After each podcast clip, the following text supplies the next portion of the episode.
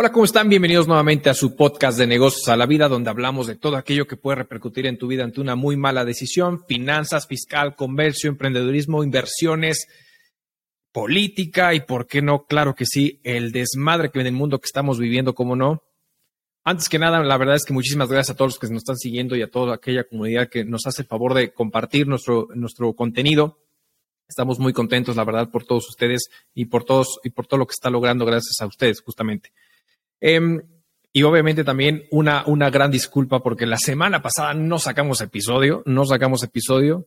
La vez que queríamos que descansaran un poquito de nuestras voces este, y, de vernos nuestras, nuestras horribles caras, ¿verdad? Pero muchísimas gracias. La vez que intentamos hacer una grabación, yo me encontraba de viaje, eh, que ahorita les platicaré un poquito de eso. Eh, y bueno, no, eh, al final no me llevé el cable de la computadora, etcétera, entonces no, no pudimos hacer una grabación y se complicó todo, entonces no pudimos sacar episodio la semana pasada. Un, poquito de descanso para, para todos ustedes, principalmente de estarnos viendo las caras y las voces, ¿no?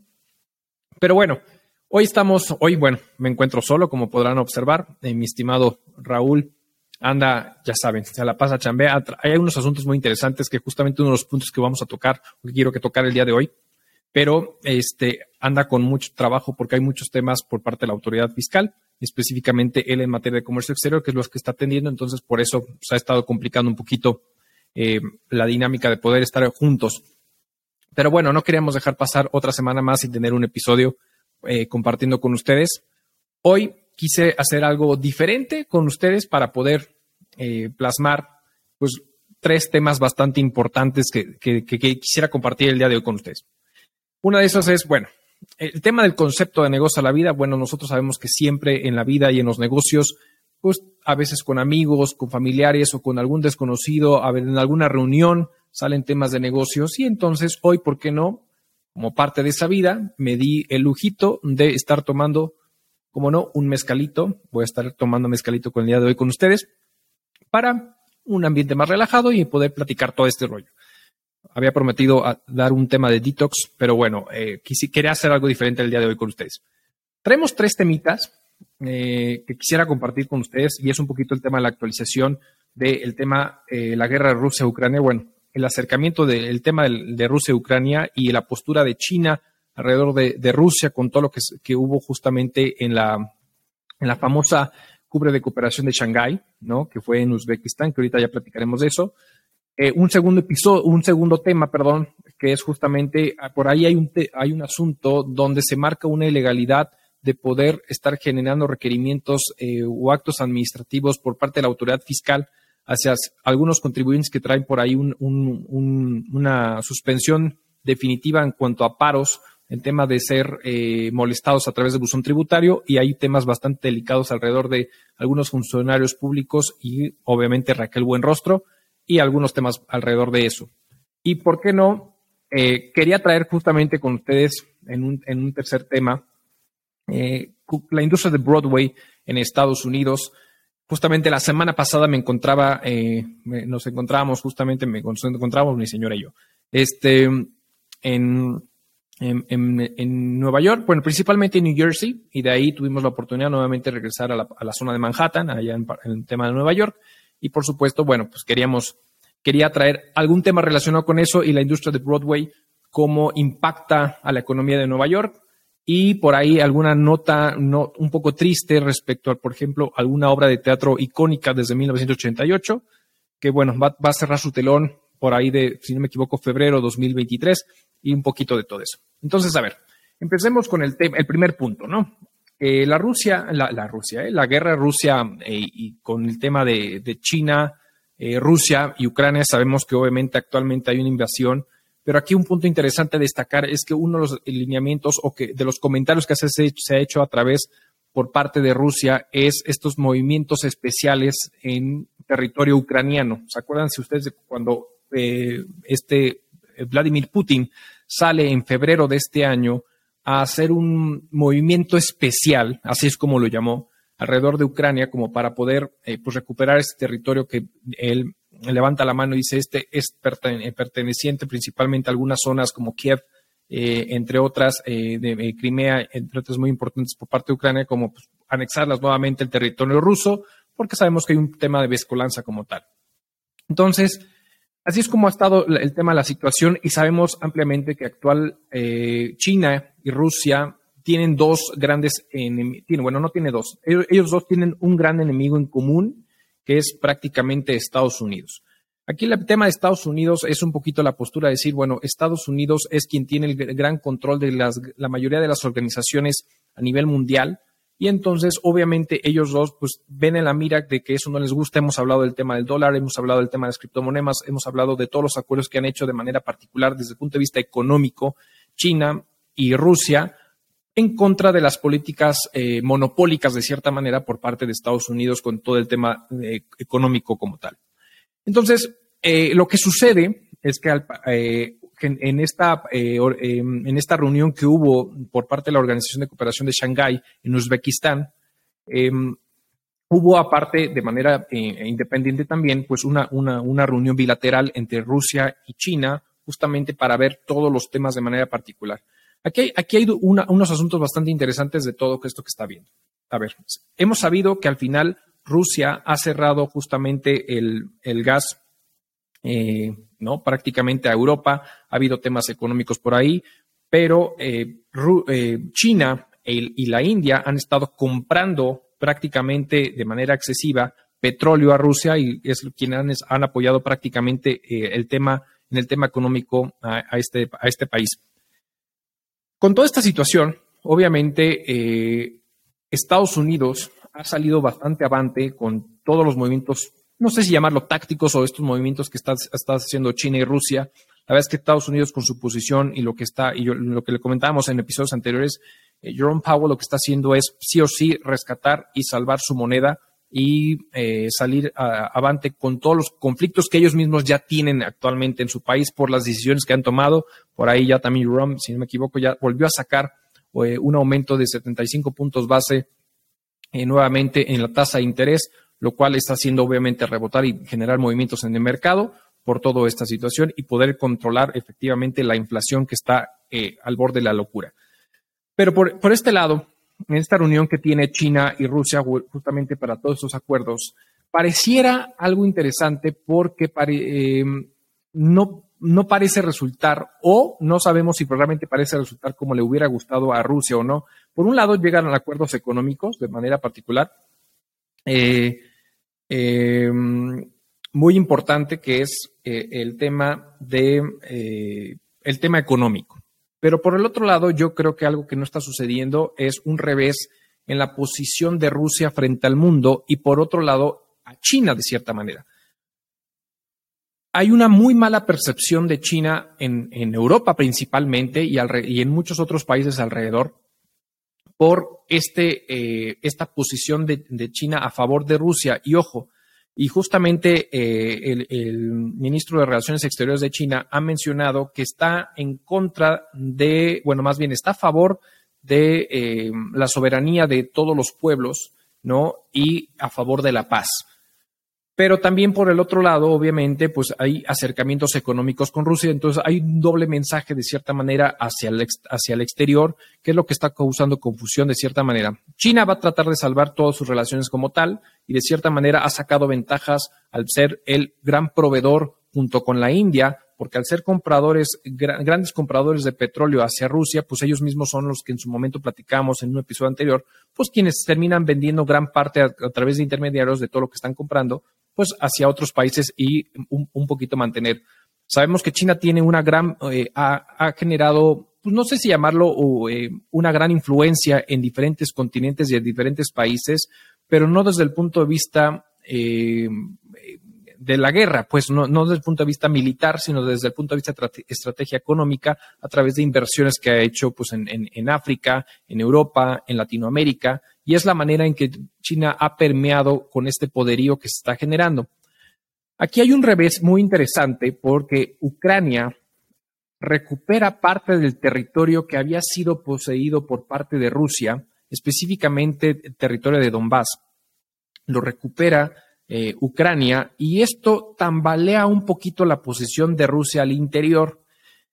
Y mm, ¿qué, sucede con esto? Que obviamente en esta cumbre en Uzbekistán, si bien llegan acuerdos de manera particular, pues obviamente deja, eh, pudiera generar como una, en un estado indeciso de China hacia el mundo y a lo mejor pudo haber sido una ventana de oportunidad justamente para que Rusia darle a China la oportunidad de que China se deslinde y que sus ojos, los ojos del mundo lo vean de una manera distinta como lo pueden ver el día de hoy, ¿no? Que es esta alianza eh, hermana que existe entre ambos mandatarios y entre ambos países de forma particular. Entonces, ¿qué sucede? Que esta recuperación de Ucrania, de territorio de Donbass por parte hacia Rusia, pues obviamente hace una pequeña reflexión al interior y prácticamente el periódico más grande de, que se produce en inglés en, del el Partido Comunista en China, pues justamente saca comunicado diciendo que se opone pues prácticamente a la posesión militar y de cierta manera a, a que siempre prospere la paz y las negociaciones a través del diálogo y las soluciones de conflicto. Entonces, con todo esto prácticamente sale y dice, necesitamos que se negocie toda la parte del conflicto que está sucediendo actualmente porque no queremos que esto trascienda. Aquí lo único malo es que, y justamente yo le comentaba un buen amigo que le mando un saludo, Víctor Ramos, que, que fueron los que nos, eh, él y su esposa Claudia Figueroa, que fueron los que nos ah, abrieron las puertas de su casa allá en, en los Estados Unidos. Eh, yo le platicaba y yo le decía, es que a toda, a toda acción puede haber una reacción en la misma magnitud, prácticamente esta, esta famosa la ley de, la ley de la física, y pareciera, ¿no? Un poquito detonante que eso pareciera estar sucediendo desde el punto de vista de Rusia, porque entonces lo que sucede fue que Putin, en un comunicado pregrabado que sale justamente, ya menciona la palabra guerra en este comunicado. Entonces, antes habíamos visto de movimientos especiales tácticos como para poder eh, recuperar de cierta manera el territorio, pero nunca usó la palabra guerra hasta este comunicado. Entonces, en este comunicado, usando el, tema de la palabra guerra, pudiera generar una connotación y ya generó una preocupación en Europa y hasta en la misma China, porque esto pudiera generar, y específicamente el mensaje de Putin fue que está eh, que está dispuesto a realizar los movimientos necesarios sin importar las consecuencias o con, por todos los medios necesarios, ¿no? Entonces, esto, esto genera preocupación y evidentemente porque esto puede desatar algo en un conflicto donde pueden perder vidas mucho más personas por decisiones, perdón por la expresión, pero por decisiones pendejas de los dirigentes, que gobiernan todos los países, porque al final, pues ellos, ellos a nosotros al elegirnos, ellos toman las decisiones, no nos preguntan y meten en conflicto y en pérdida de vidas a personas que no tienen nada que ver. Entonces, con, esta, con esto prácticamente eh, liberan a 300 mil eh, eh, reservistas rusos como para poder generar y hacer fila en Rusia y poder ser mucho más contundente en el ataque. Y con el tema de la expresión de guerra, evidentemente esto puede salir mucho más, mucho más fuerte. Estados Unidos ha metido presión, por ejemplo, a Turquía para que genere sanciones a Rusia. Turquía no lo ha querido hacer a pesar, por, eh, a pesar de formar parte de la OTAN. Pero con todo esto que está sucediendo, la verdad es que eh, puede salirse de control y creo que no tiene, no tiene, no tiene mucho, eh, puede ser un conflicto muy fuerte.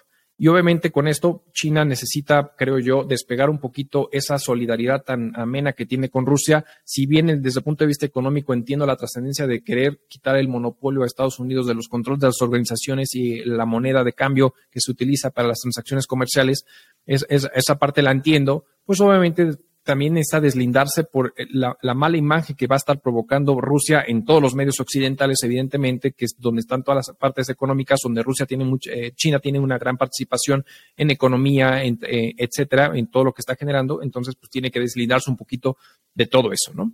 Pero bueno, eso es un poco lo que traemos ahorita con el tema de la actualización de lo que está sucediendo con China. La verdad es que es preocupante este comentario y esto que ya hizo notar Putin con esta decisión por, por, por todo lo que está sucediendo alrededor, hay, que tener cuidado justamente eh, con, esto, ¿no? Por otro lado, vámonos, bueno, primero le voy a dar un traguito justamente a, en mi mezcalito. Si ustedes ven esto en algún punto y desean tomar algo, con todo gusto, adelante, ¿no? Pero bueno, vámonos con el segundo, el, el segundo tema, que es el tema del la ilegalidad de buzón tributario en algunos actos por parte de la autoridad. A ver, sabemos que el buzón tributario surge como una medida de comunicación entre la autoridad y el contribuyente para poder generar una mayor eh, comunicación estrecha, ¿no? Ha tenido muchos asegúnes este, este, este, este tema del buzón tributario. Personalmente eh, eh, es un tema que en su momento me pareció bueno, creo que sigue siendo bueno y a la autoridad por supuesto le encanta porque al, final esto que ha provocado el tema del abusón tributario es una manera de comunicar y poder generar actos de fiscalización mucho más eh, puntuales, mucho más rápidos. Antes, cuando no existía el buzón tributario, pues entre la omisión de presentación de obligaciones de cierta manera, pues al final el contribuyente tenía unos días de lapso porque en lo que tardaba la autoridad en generar a lo mejor la carta de invitación o el requerimiento de obligaciones, ir al domicilio eh, del contribuyente a requerirlo, etcétera, pues pasaba un tiempo, entonces te daba un, cierto, un margen mayor como contribuyente a, previo ser requerido y obviamente a que se dispare una multa, que son, estamos hablando que es dinero y, y que le pega al bolsillo del contribuyente, ¿no? El buzón tributario lo que está venido ayudando es justamente ayudar a a poder generar actos administrativos hacia el contribuyente de una manera más eh, expedita. Eh, ante el momento de que un contribuyente está omiso al presentar, por ejemplo, un, pues, los impuestos mensuales, pues muchas veces la autoridad puede requerir de manera casi inmediata, al día siguiente que vencieron, la obligación y esto al momento de ser notificado y que surte efectos la notificación, pues podrás, y no ser atendida de debida manera, pues podrá ser atendido, eh, generado una, una multa, una sanción al respecto, ¿no? Y entonces eso genera recaudación mucho más eficiente hacia parte de la autoridad. Entonces, para la autoridad ha sido algo muy interesante. No obstante, eh, existen grandes contribuyentes que con todo el tema del buzón tributario y en la manera en que fueron notificados actos administrativos en su momento se ampararon.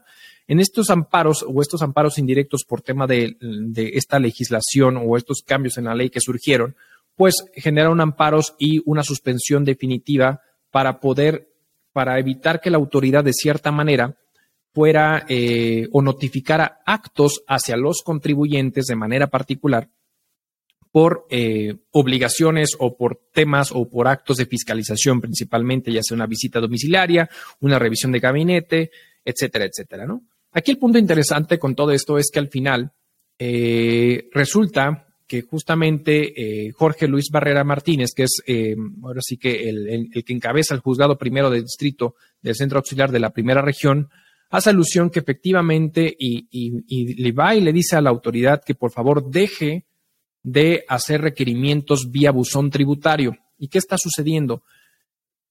El SAT ha venido desde que entra Raquel Buenrostro a, a, presidir justamente como jefa del SAT. Obviamente se ha ganado, por, por supuesto, eh, el cariño de nuestro presidente Andrés Manuel López Obrador por ser justamente esta fiscal de hierro, donde ha sido bastante tajante y bastante contundente con la manera de fiscalizar. Pero pareciera que entonces existe un amparo indirecto, el 1437 diagonal 2014, que es del, eh, un juicio, este juicio de amparo del juzgado primero de distrito del centro auxiliar, donde eh, menciona que al final existe una suspensión definitiva y, por y si bien ya la autoridad generó un recurso de revisión respecto a dicho, eh, dicha resolución, que es a lo que a su derecho tiene, pues lo que dijeron es, mientras exista la suspensión definitiva, tienes que prácticamente haber eh, terminado o haber dejado de hacer las notificaciones vía buzón tributario porque ah, tachen la ilegalidad. Entonces, y le dio prácticamente 24 horas para deshacer esas, eh, esas eh, notificaciones vía buzón tributario porque no tenía el por qué hacerlo.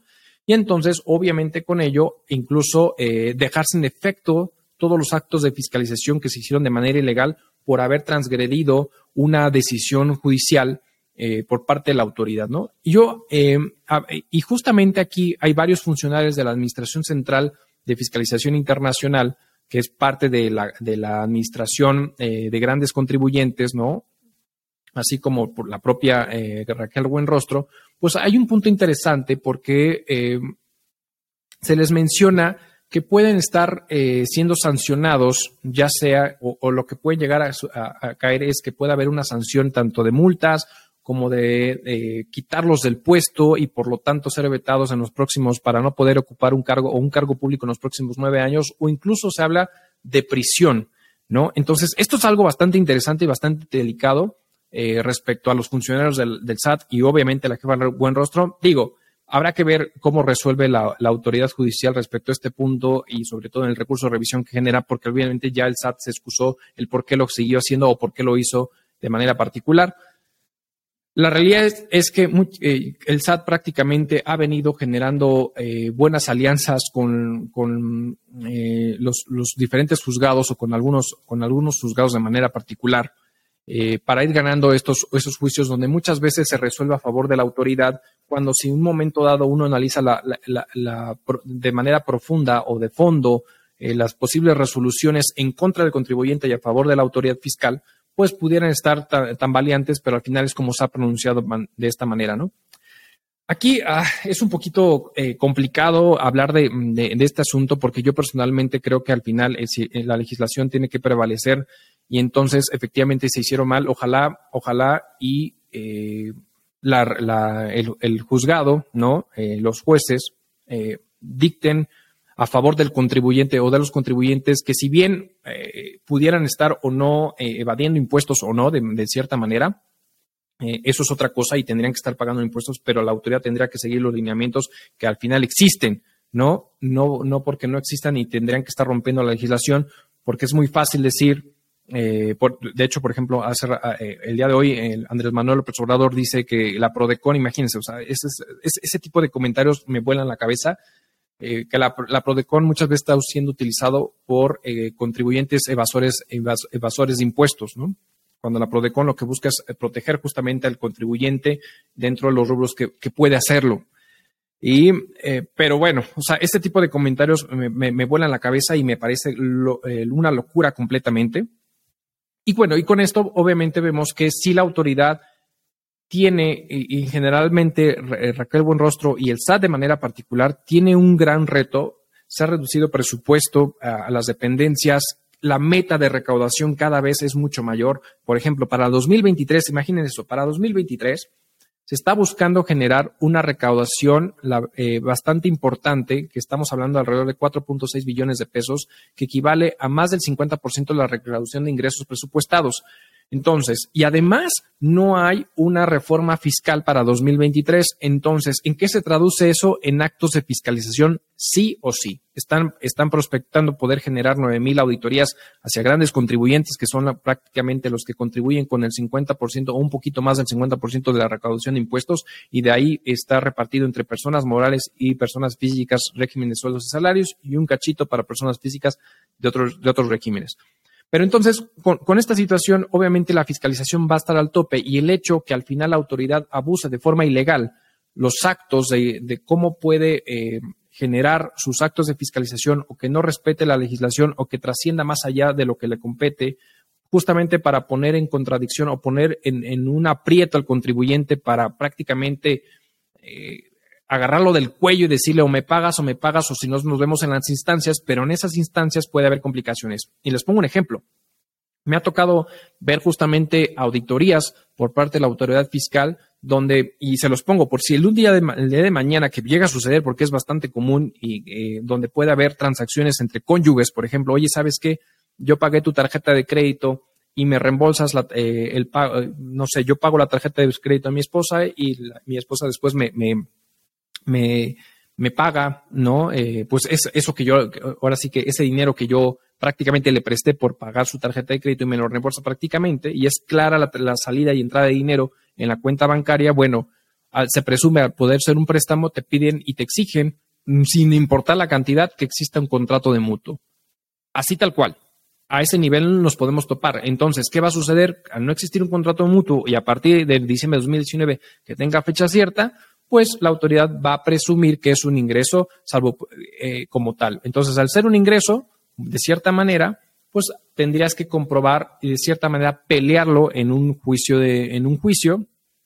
Aquí el conflicto va a estar.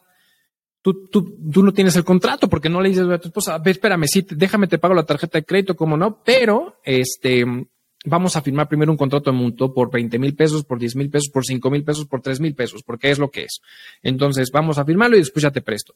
Así de, así de ridículo como me, estoy escuchando, así de ridículo es como, nos vamos a llegar a topar el día de mañana con la autoridad. Entonces, es, te van a pedir esta situación, hay que pagar, ¿no? de cierta manera, lo va a fincar como un, como un parte de un ingreso y va a haber un crédito fiscal de por medio por parte de, ese ingreso, eh, ese supuesto ingreso. Y lo que vas a tener que hacer, pues es pelearlo. ¿Por qué? Bueno, porque a lo mejor vas a ir al recurso de revocación donde lo eh, revisa jurídico, jurídico le va a decir auditoría, oye, vuelve a checar esta situación y a lo mejor responde de misma manera, y entonces tienes que ir al juicio de nulidad. En ese juicio de nulidad resulta para poder echar abajo ese crédito fiscal, pues vas a tener que garantizar el crédito fiscal si no quieres que haya una medida de premio, que es el embargo precautorio, el embargo de bienes o el embargo como tal, ¿no? Entonces, si es que no garantizas el crédito fiscal.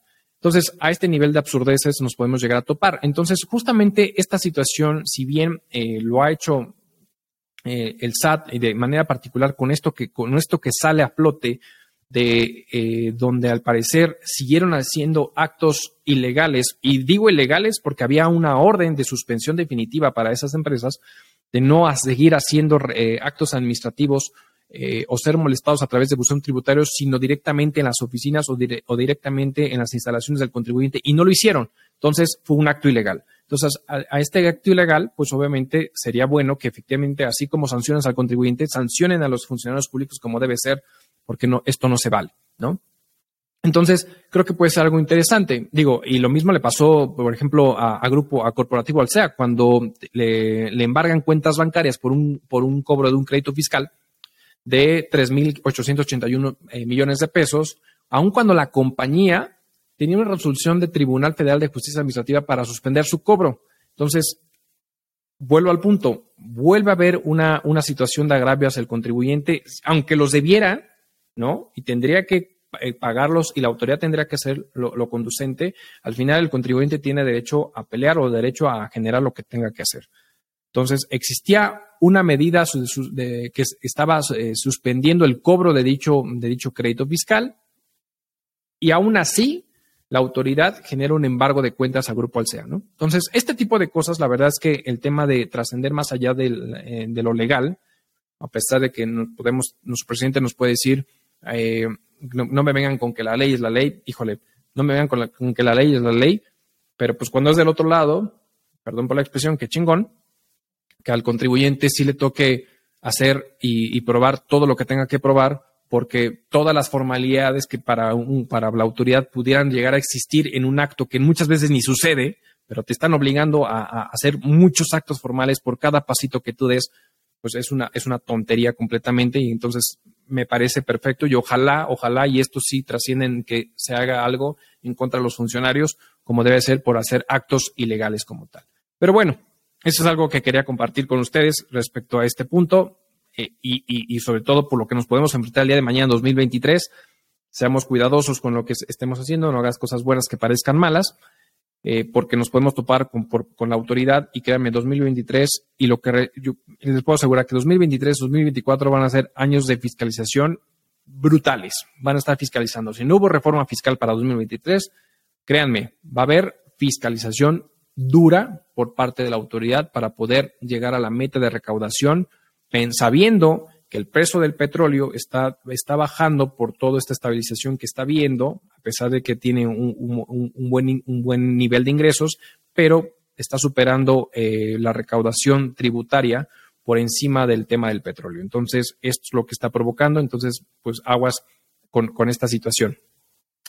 Pero bueno, me voy a permitir otro traguito de mezcalito, un, saludo a todos los que nos están siguiendo. No saben, por favor, ya saben, suscríbanse y den la campanita para recibir más notificaciones como tal.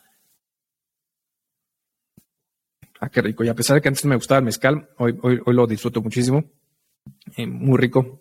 Nada con exceso, todo con medida, ya saben. Si toma, no maneje. A ver, el tema de Broadway.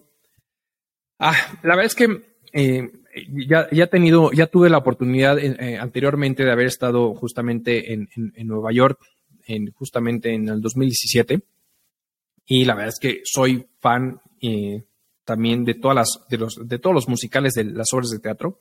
Me encanta, me encanta Broadway y, cómo Broadway se ha expandido a, Europa, a México. Por supuesto, obviamente, todas las expansiones que tiene, pues no, no, no son las, no, tiene el mismo valor económico que lo que produce en Estados Unidos y en Nueva York, que ahorita ya les comentaré sus datos bastante interesantes, y lo que está, y lo, a lo que se enfrentó en la pandemia y lo que está sucediendo. A ver, Eh, Broadway, sabemos que tenemos obras de teatro en Broadway aquí en México que los ha traído justamente, ah, se han traído al Teatro del Cel principalmente a través de, de, de, Ocesa, como ya estuvo Wicked, estuvo eh, El Rey León, ahorita actualmente está Aladdin, eh, en fin, está en Europa, etcétera. Pero Broadway tiene un sinnúmero de, de, obras, incluso se le conoce como Off-Broadway o y las de Broadway, es decir, las que están directamente relacionadas con Broadway, que están producidas por Broadway, y otras que son como son alternativas o indies, que también, se, que también están dentro de los teatros prácticamente de toda lo que es la zona o en la calle de Broadway, ahí en, en, Manhattan, principalmente en Estados Unidos, ¿no? En, Nueva York. Entonces, aquí el punto interesante es que la industria de, del Broadway pareciera que no es, fuera tan importante o a lo mejor a muchos que, pudieran entender que si no les gusta el teatro, pues la verdad es que tiene una, una posición económica bastante interesante, además de las luces y todo lo esta situación, donde equivale la, participación, escuchen esto, o sea, la participación de, de, de, las obras de teatro de Broadway para Nueva York representan 14.7 billones de la economía de Nueva York. O sea, es impresionante y además le da trabajo a casi, de, a casi 97 mil personas directamente por todo lo que se está generando. Entonces, es un impacto bastante interesante. Ahora, ¿qué pasa con esto? Pues viene la pandemia y cierran. Imagínense el impacto del cierre de la pandemia hacia Broadway al momento de 97 mil empleados que dependen de, esta industria. La participación de 14.7 billones de dólares en la economía de Nueva York exclusivamente por la venta de tickets aunado a toda la economía alrededor que hay de hospedaje, de eh, restaurantes, todo eso. O sea, es un impacto impresionante como tal. Y aún así, viendo un poquito la economía, donde al final gran parte de la audiencia en Broadway es el 35% de locales, 65% de extranjeros, de foráneos. Entonces, esto habla de una manera bastante interesante porque es un impacto a la economía muy dura entonces, al cierre de la pandemia, pues restringes de entrada, bueno, cerraste y restringes ese 100%. En lo que va reaperturando, que de hecho fue bastante tardado para Broadway, si no me equivoco, en septiembre del 2021 reabren, a lo mejor ahí por ahí doy, el dato de incorrecto, pero si no me equivoco, en septiembre del 2021 reabren justamente Broadway, porque fueron aplazándolo, iba a ser para mayo de 2021 y creo que termina aplazando para septiembre de 2021, reabren justamente las obras en Broadway y vuelve todo este tema económico. Entonces, imagínate prácticamente eh, año y medio de impacto económico a este cierre, a la economía familiar de 97 mil personas eh, eh, directamente relacionadas con, las obras de teatro, el tema de, la economía para Nueva York, de, toda esta situación, por eso imprimieron dinero a los güeyes y vamos a imprimir dinero porque necesitamos solventar todo. Imagina, o sea, es, es justamente toda esta situación.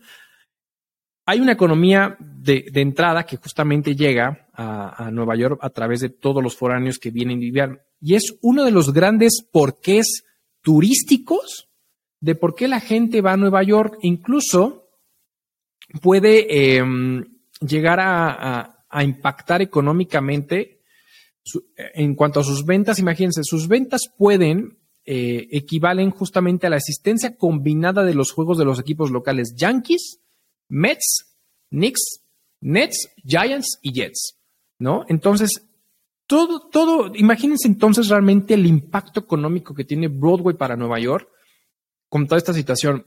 Y la vez que lo quería traer con ustedes porque, bueno, fui, ahora esta vez, en su momento fuimos a ver eh, la obra de El fantasma en la ópera, Anastasia, y no me acuerdo, la vez que no me recuerdo, no recuerdo cuál otra. Creo que ah, bueno, porque también en Chicago, en Chicago está eh, Broadway in Chicago, y así como tienen en otros estados esta situación, bueno, Broadway in Chicago, ahí también es, eh, en su momento vimos, eh,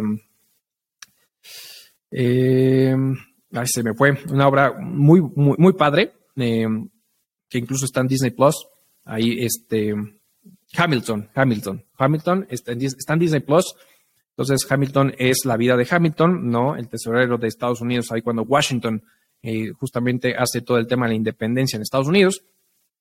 Y bueno, es, muy rap, pero está interesante, está padre, personalmente me gustó. Pero bueno, en esta, esta vez vamos a ver Beetlejuice y entonces eh, muy recomendable, te ríes bastante, bastante bien adaptada, bastante bien interesante. Ah, estaba lleno el teatro, lo cual me dio mucho gusto. en realidad íbamos a ver primero el libro de los mormones, The Book of Mormons. estaba saturado, bueno, no, no es cierto, no es cierto. A ver, la historia es, íbamos a ver The Great Man. The Great Man es, para los que mm, The Great Man, ahí sale y está justamente dirigida por, bueno, no sé si dirigida, pero ahí sale Hugh Jackman, el famoso Wolverine de las películas de cine, que él sabe, saben que es, es un actor que nace de Broadway y se va después al del cine, regresa ahora a Broadway nuevamente con este, con esta obra de teatro de Great Man, la vez que no encontramos boletos, súper lleno y, bastante caros, la verdad hay que decirlo, bastante caro. Entonces dijimos, bueno, nos recomendaron justamente este, estos amigos que nos, nos abrieron las puertas de su casa allá en Nueva Jersey, eh, el The Book of Mormons, ¿no? Pero también había, era, éramos los cuatro, eh, no estaban, no estaban justamente, había creo que dos, espacios, porque fuimos a estos, a este lugar que se llama Tickets, que es donde te venden boletos a prácticamente a un, un descuento mayor, pero tienes que irlos a comprar prácticamente el mero, día para ver qué, qué hay, ¿no? Y si lo encuentras, ¿no? Entonces fuimos en ese momento, no había, pues terminamos viendo Beetlejuice. Esta adaptación en obra de teatro de esa película del 88 con Michael Keaton y Winona Ryder. Este, muy divertida, muy bien adaptada, bastante buena, muy recomendable. Entonces, eh, padre, o sea, al final bastante padre. Pero aquí hay una nota, un, tema bastante triste, porque todo este impacto económico que ha generado el tema del cierre de la pandemia, ah, como ya vimos justamente las cifras de lo impactante que es Broadway hacia Nueva York, pues hay una obra de teatro eh, enigmática ¿no? Que abrió sus puertas o abrió el telón desde el 88, que es el fantasma de la ópera. El fantasma de la ópera, a raíz de la, ha, vivido diferentes situaciones a lo largo de la salida, pero resulta que ha venido a la baja en cuanto a recaudación, ha tenido problemas económicos, la pandemia le pegó durísimo y entonces prácticamente se tiene esperado que para febrero del 2023 cierre el telón de manera, de, forma eh, eh, permanente, o por lo menos ahorita es lo que se ha dicho, lo cual es, si alguien no ha tenido oportunidad de ver El Fantasma de la Ópera, una obra muy recomendable, bastante, bastante buena. Lamentablemente eh, va a cerrar el telón en febrero de 2023. Qué lamentable. entiendo por qué el impacto económico, entiendo por qué la, situación que se está generando después de haber yo justamente, me, digo, yo veía, ¿no? Como todos muchas veces, oye, voy al, voy a ver un partido del fútbol, voy a ver un partido del americano, voy a ver eh, una obra de teatro y muchas veces no entendemos lo que hay tras O sea, al final esas situaciones de vida, donde qué pasa con, eh, con, nuestra vida, que disfrutamos de esos momentos recreativos, pues hay un tema eh, económico de negocios que hay de fondo. Y bueno, es justamente el por qué queríamos, queríamos traer este tema justamente el día de hoy con ustedes. Y es pues, justamente lo que está sucediendo, lo que hay en Broadway. La verdad es que si algún día tienen oportunidad o los que han tenido oportunidad ya de estar ahí y los que no, lo recomiendo completamente. Digo, si no eres muy, muy fan de las obras de teatro eh, de musicales, que es lo que más hay justamente en Broadway, bueno, pues hay otras eh, obras eh, que no son musicales, pero que también se, están, se, se, generan allá, muy recomendable también. Y bueno, pues la verdad es que es, es, es prácticamente todo, todo lo que queríamos compartir el día de hoy con ustedes. Agradecemos de todo corazón a todas las personas que nos siguen, eh, a todas las, que estamos en todas las plataformas de audio, Apple Podcast, eh, Spotify, eh, Amazon Music, Google Podcast. y obviamente estamos en nuestro video, en, nuestro video podcast en YouTube. Pues ya sabe, por favor, suscríbase, dele la campanita, comente, comparta y nos vemos a la próxima. Hasta luego y salud.